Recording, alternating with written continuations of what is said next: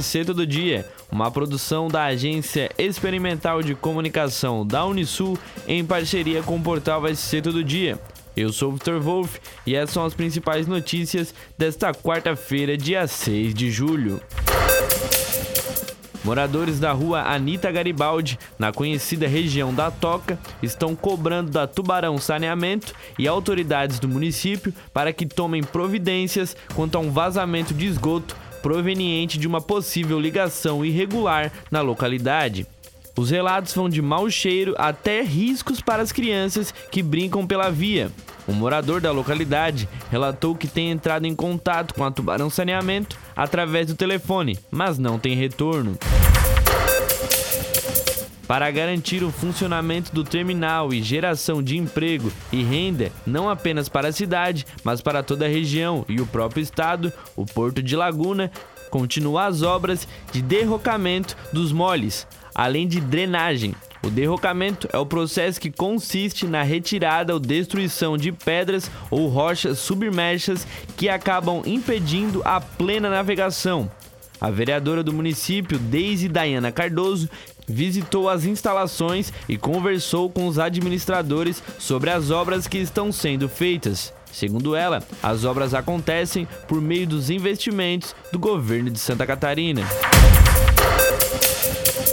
Congresso derrubou nesta terça-feira, dia 5, os vetos do presidente Jair Bolsonaro às leis Paulo Gustavo e Aldir Blanc II, que direcionam em conjunto 6 bilhões e 900 mil reais para o setor de cultura no país. O acordo contou com o aval do líder do governo no Congresso, o senador Eduardo Gomes. A lei Paulo Gustavo destina 3 bilhões e 86 mil reais a trabalhadores do setor cultural afetados pela pandemia da Covid-19 em todo o país. Recursos do Fundo Nacional de Cultura devem ser direcionados para as secretarias de cultura dos estados, Distrito Federal e municípios, que vão executar projetos para atenuar impactos da pandemia no setor. A votação da proposta da emenda à Constituição dos benefícios, também chamada de kamikaze, em comissão especial da Câmara, foi adiada na madrugada desta quarta-feira, dia 6, após um pedido de vistas. Antes do adiamento, o relator Danilo Forte chegou a ler seu relatório final.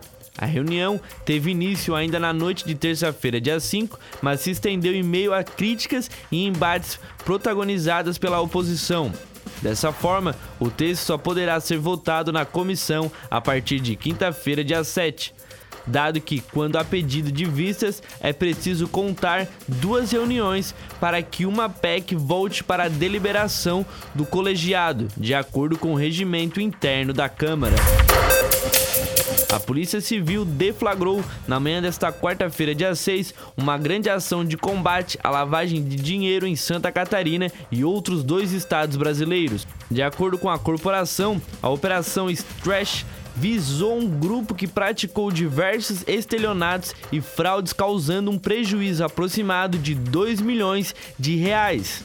A ação foi realizada pela Delegacia de Investigação à Lavagem de Dinheiro da Diretoria Estadual de Investigações Criminais, com reforço operacional da Delegacia de Crimes Fazendários, Delegacia de Combate à Corrupção e de Defraudações, além do apoio das polícias civis da Bahia e de São Paulo.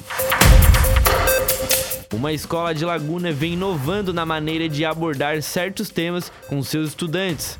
A Escola de Educação Básica Custódio Floriano de Córdova, na passagem da Barra, vem desenvolvendo desde 2021 um podcast com os alunos da instituição. O projeto Custódio Cast faz parte da Agenda 2030 da ONU e está entrando em sua segunda temporada. Segundo a escola, a ideia é abordar pautas que sejam interessantes aos adolescentes. Para mais notícias, acesse o portal SC Todo Dia e até o próximo episódio.